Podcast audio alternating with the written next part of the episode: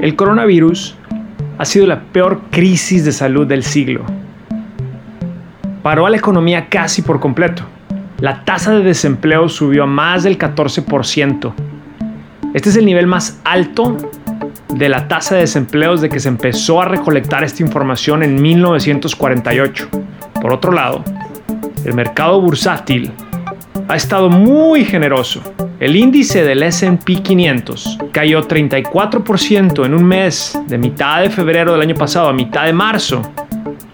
Pero después, desde la mitad de marzo hasta finales del año, diciembre 31 del 2020, subió casi 70%.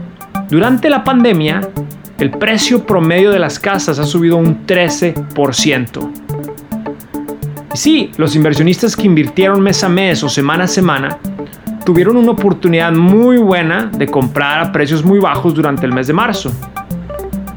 Pero también fueron muchos los inversionistas que decidieron vender todas sus inversiones cuando el mercado iba de bajada y no han vuelto a invertir.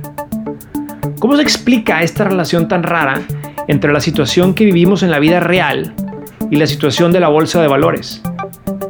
¿Se acuerdan que el gobierno inyectó varios estímulos a la economía? Pues estos estímulos, estos cheques que nos llegaron, se reflejaron principalmente en la bolsa de valores. Y ahora, ¿qué pasará con la economía una vez que la pandemia termine? ¿Y qué puedes hacer tú como inversionista? Te saludo desde Nueva York. Soy Carlos García, el presidente de FinHabits, la app financiera número uno en español que te permite invertir en la bolsa desde 20 o 50 dólares a la semana. Tú decides cuánto. Baja la app de FinHabits hoy mismo. FinHabits presenta Hábitos financieros. Es un hecho. La economía se está recuperando de la pandemia.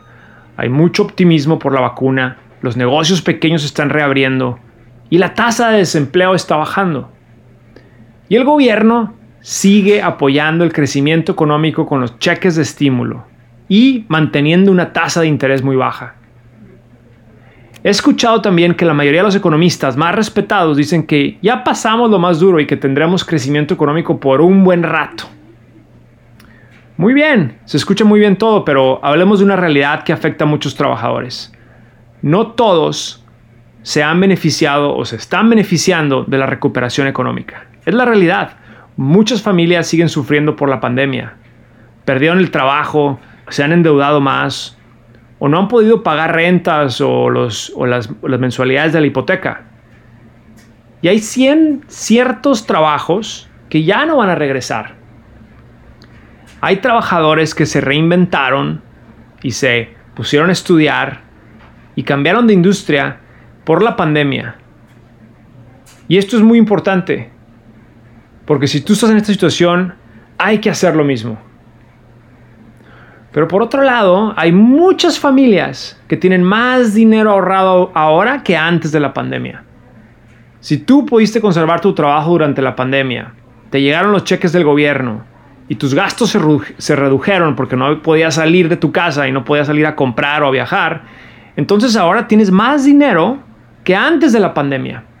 Y es muy probable que vas a querer salir a gastar tu dinero este verano. Ahora imagínate que tú eres de estos que ya tienen el hábito de invertir en la bolsa de valores y seguiste invirtiendo consistentemente durante el 2020. Entonces tus activos han crecido, tu patrimonio está creciendo. Se estima que en Estados Unidos los consumidores tienen más de un trillón de ingresos personales disponibles para gastar en la economía. Quiere decir que están estas, estas personas esperando a que se reabra la economía para salir a gastar. Si tú estudias las crisis económicas de los últimos 100 años, uno puede ver que después de las guerras mundiales, después de un choque económico, las economías rebotaron. Y la pregunta es si este rebote sucedió en unos meses o en unos años. ¿Y qué es lo que va a pasar ahorita después de la pandemia? Pues no lo sé, la verdad, y no importa tanto.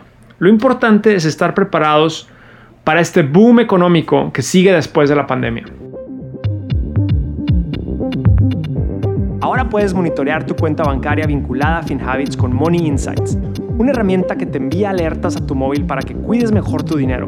Descarga nuestra app en tu teléfono móvil para que comiences a administrar tus alertas.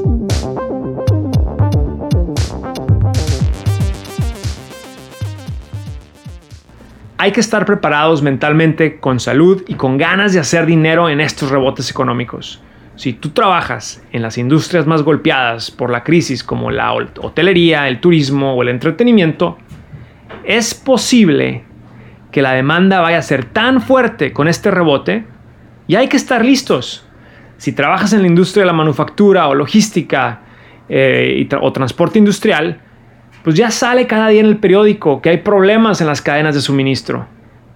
Esta demanda por productos no se puede satisfacer ya que no hay suficiente materia prima o hay productos atorados en los puertos de entrada.